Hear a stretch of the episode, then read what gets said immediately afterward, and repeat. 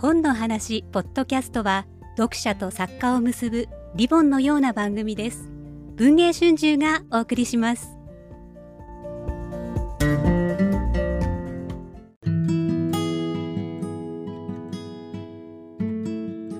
えー、本の話ポッドキャストを聞きの皆さん本日のゲストは昨年11月末に貸本屋汚染という小説で単行本デビューをされたオール読み物新人賞出身の高瀬野一さんをお招きをしております。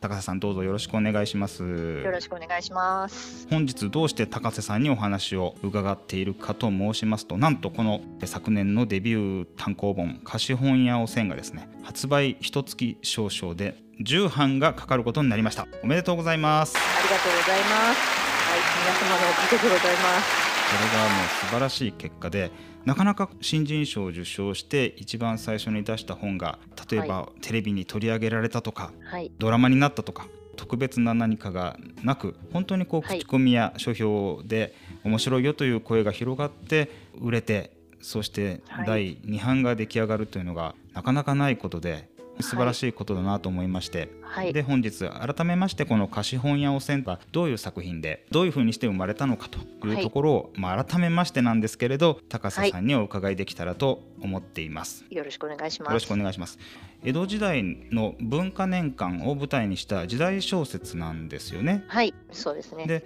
この主人公が浅草福井町の長屋で天涯孤独の身で、はい、まあ、今一人で暮らしているおせんという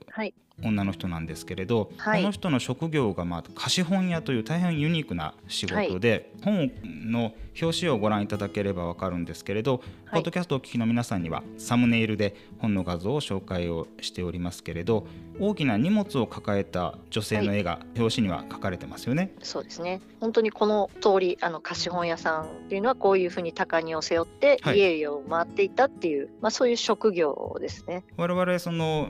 長屋を回って商売するという話を聞きます。と例えばお魚屋さんとか、はい、青物屋さんとか、はい、そういう人が振り売りとして人々の間を回って物を売るっていうのは時代劇なんかでよく見る光景ですけれど、はい、貸本というのもこうやって店舗を構えるんじゃなくて荷物を背負ってあちこち回って本を貸してたんですか、はい、構えてる貸本屋さんもあったみたいですけれども、はい、やっぱり当時この江戸時代は家々をお店の方が回ってくるっていうのがまあスタンダードだったようで、はい、それこそ振り売りのようにあの貸本も手軽な値段でお客様のもとお得意さんを回って本を預けてそれでまた返してもらうっていうそういうやり取りをしていたっていうのがまああったようですね。本当にこの貸本屋という職業を高瀬さんが小説の材料として見つけてこられて、はい、汚染という大変魅力的な主人公をま造形されたというのが本当にこの本の最大の魅力と言っていいと思うんですけれど実は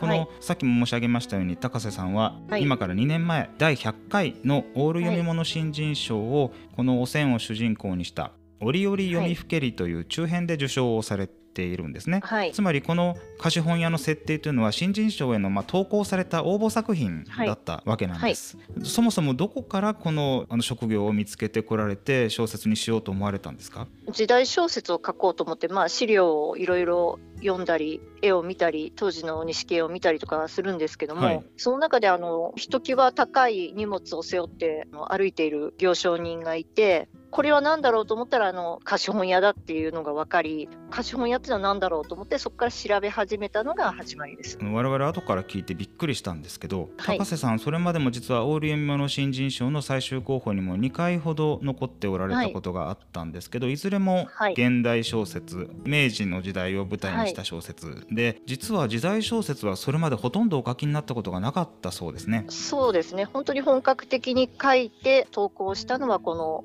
読みふけりが最初でした。その一番最初の時代小説で貸本屋とい。う職業を見つけてこられて、はい、で当時の本当に文化年間といいますと江戸時代でも出版文化が大変華やかな時代で、はい、一般庶民も楽しくこう読み本文化に親しんだ時代だと言われてますけれど、まあ、言うならば本当に全くそれまで知識がない状態からいろいろ資料をお読みになってて応募の作品を完成させたということなんですね。はい、そうですね。全くもう知識といっては本当にもう全くない状態からのスタートでした。大変じゃなかったですか？まず最初にいざ時代小説にチャレンジしようと思った時に、まずどういう本から読み始めればいいのかとか、なかなかこう見当がつかないんですけれど、はい、どういうふうにしてこう本を集めたり選んだり？やっぱり私が住んでる場所が青森県ということで、はい、あまりあの私の住んでる町にあまり本屋がないものですから、えー、まずちょっと隣の八戸市というところにブックセンターといういろんな資料を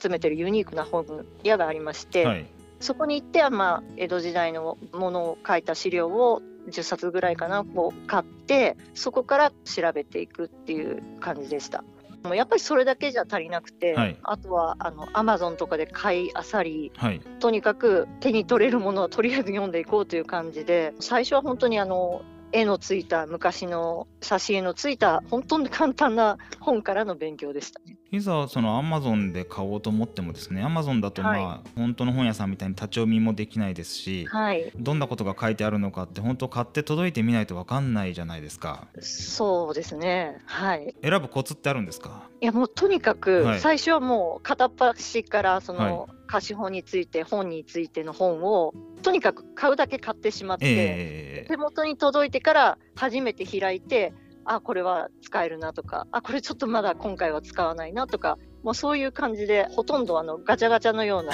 当たり外れ外れの本は本当はないんですけどもそういう感じであの本当に最初は行き当たりばったりであの本を集めてきました。あとはあの本を買えばその本の参考文献が書いてあるのでありますよね、はい、はい、それを買っていくっていうそれでどんどんどんどん買っていくっていうことはしました。しかしまあまだ当時本当に応募の原稿を書かれているような段階でこの作品が果たして本当に日の目を見るのかどうかというのも全くわからない状況で、はい、そうやって本当にこう本を次から次へと集めていかれて勉強されて、はいというのは、なかなか大変な作業ですよね、お金もかかりますしね。そうですね、はい、私あの、まあ、本当にパート生活なので、はい、そのパートの生活のお金をほとんど本につぎ込んで、生活をちょっと切り詰めて買っていくという感じだったので、それこそ家族には多分多大な迷惑をかけてしまったなっていうふうに今ちょっと反省はしているんですけども。いや本当に無事、汚染、はい、汚染が活躍する小説がちゃんと新人賞を受賞してそしてついに一冊の本になり、はい、さらに重版もかかるという、はい、本当に良かったなと今お話を聞いてて改めてしみじみ、はい、本当に無駄にならなくて 良かったなと思います。なんといってもしかしこれだけまずオール読みの新人賞の選考会ではもう全選考委員が大絶賛満場一致の受賞でしたし、実際本になってからもも書評で取り上げられたり本当に書店の方から口コミで「これは本当に面白い」と本の佇まいを見るだけで面白いのが分かるというような声も続々と届いてまして、はい、まあ、何よりやっぱり作品が本当に素晴らしいんですけれどお千が本を売って江戸の町々をこう歩いていく、はい、その江戸の町の描写も大変素晴らしいですしそれから実際出てくる本もですね例えば「極低馬琴の新説弓張月」といった、はい、我々が知識として知っているあるいは古典として接したことがあるような有名な作家、はい、有名な作品そして当時大変人気だった役者の役者絵とか、はい、美しい錦絵とか、そういった出てくる本がまず楽しい。そして書かれてるうんちくも面白い。で何よりその本をめぐるお話の中で不可解な謎が毎回起きて、はい、おせんがまあ一種の探偵役のように事件に介入することによってその真相がまあ分かっていくという、はい、ある種の取り物帳というほど派手な場面はあんまりないですけれどそんなに本格的ではないかもしれないですね。なんでしょうね。江戸出版推理帳とでも申しましょうか、はい、当時の出版界を舞台にいろんな謎解きが繰り広げられるという、はい、そういった趣向が凝らされてましてつまり当時の風俗それから出版文化をきちっと高瀬さんが勉強されて描いていかれる一方でそれに並行してやっぱり物語としてですねすごく魅力的なその謎を作ってそれを解いていく。本当にこう難しいことを見事にデビュー作の段階ですでにかなりの水準をこう達成されているというのが、やっぱり多くの読者の方に評価されているポイントかなと思うんですけれど、はい、高瀬さんご自身は何かミステリーが大好きだとか造形が深いとかそういうバックグラウンドあるんですか？いや普通の本当普通の読者で、はい、推理小説も西村京太郎さんとか、はいはいはい、と内田康夫さんとかは、ちっちゃい頃から親が読んでいたので、まあ、そういうのは家にあったので一緒に読んだりとか中学とかも、まあ、赤川次郎さんとかを読んだりとか、はい、本当にあのすごいもうとんでもないトリックっていうのが本当あまりそこまで造形は深くなく、まあ、楽しんでいた程度なんですけれども、はい、うん、そのぐらいですかね、まあ、好きではずっと読んでいました。時代小説も好きでしたし。あの実際その一つ一つのお話の中で汚染がいろんな事件に出くわしていくじゃないですか、はい、こういったさまざまな事件出来事のじゃあそのアイデアの元っていうのはどういうところから思いつかれるんですか？やっぱりあの普通にこう生活してる時に家族との会話とか自分が経験したこととか、はい、やっぱそういうところからこう物語の核みたいなあの物語のこうストーリーが思いついたりとかそういうことが多いかもしれないです。例えば今回の作品単行本の中で何か具体的にこういうところでこのアイデアが思いついたっていうような何かありますか？この話の中で言うと、はい、第3話の幽霊騒ぎ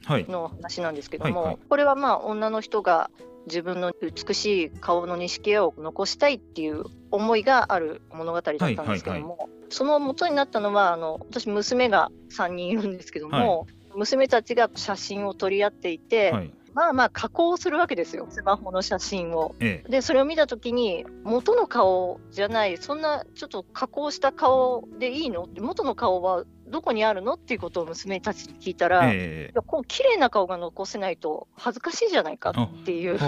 返答が来て、はい、いやそういうのはまあ今の若い人たちのスタンダードなんだろうけどちょっと私には最初理解できないなと思って、はい、この理解できない部分をまた小説に持っていったらちょっと面白いんじゃないかなと思ってできたのがこの幽霊騒ぎですね。えー、なるほどなるほど、はい、本当にスマホのアプリなんかで写真を撮ると、もうほとんど元の顔がわからないぐらいなんかすごいメイクとかデコレーションが、ね、施されたものが実際データとして出来上がっていくっていう、はい、なるほど。確かに幽霊騒ぎというのは江戸を騒がす衝撃的な幽霊事件が起きる中で不可解な事件に汚染が巻き込まれていくわけですけれど一枚の絵がどういうふうな思いで描かれたのかという、はい、そこにそのまさに令和のお嬢様との今のそうですね。会話が本当に。見事に舞台を江戸に移して、はい、事件として描かれていくその元になっているということですよね。はいそうですね。実際今回全部で5話路線が活躍するお話が収められています。例えば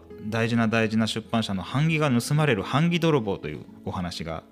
あったり「源氏物語幻の蝶」がもしかして発見されるんじゃないかっていうような、はい、本好きの人にはたまらないものが収められていたり、はい、江戸を騒がすこう放火事件大変こう怖い火事が汚染の身を襲うといったような、はい、そういう話も収められています。本当にこういろいろバラエティに富んだ汚染が大活躍する、まあ、出版推理帳ビブリオ取物帳が収められたのがこの貸本や汚染で本当に一話一話書いていかれるのは大変だろうなと思うんですけれど早くももう2冊目の原稿に今、着手されたというお話も、まあ、まあまああのいろいろ調べ物もしなきゃいけないですし筆もあんまり早い方ではないので、えー、ちょっとずつですけどもあの2冊目っていうこう新しい目標ができたので、はい、まあ、それに向かって鋭意出筆中でございます。シリーズというのはどうですか？書いてて楽しいものですか？それとももうだんだん苦しい感じになってきてますか？やっぱり主人公がもう一人格闘して、まあ、汚染っていうかなり動いてくれる子がいるので、はい、この子を格闘してどんな人たちを出そうかっていう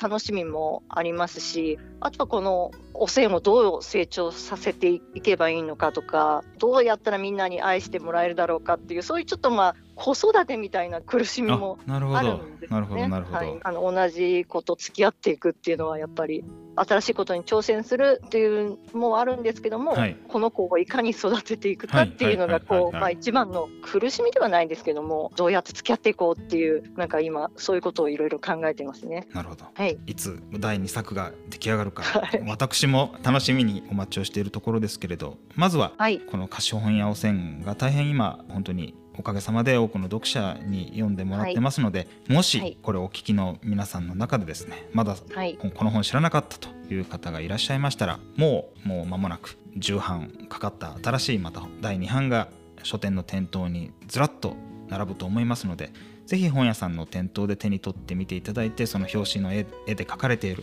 このおせんちゃんの姿を見て中をパラパラっとこう見てですね買っていただけたら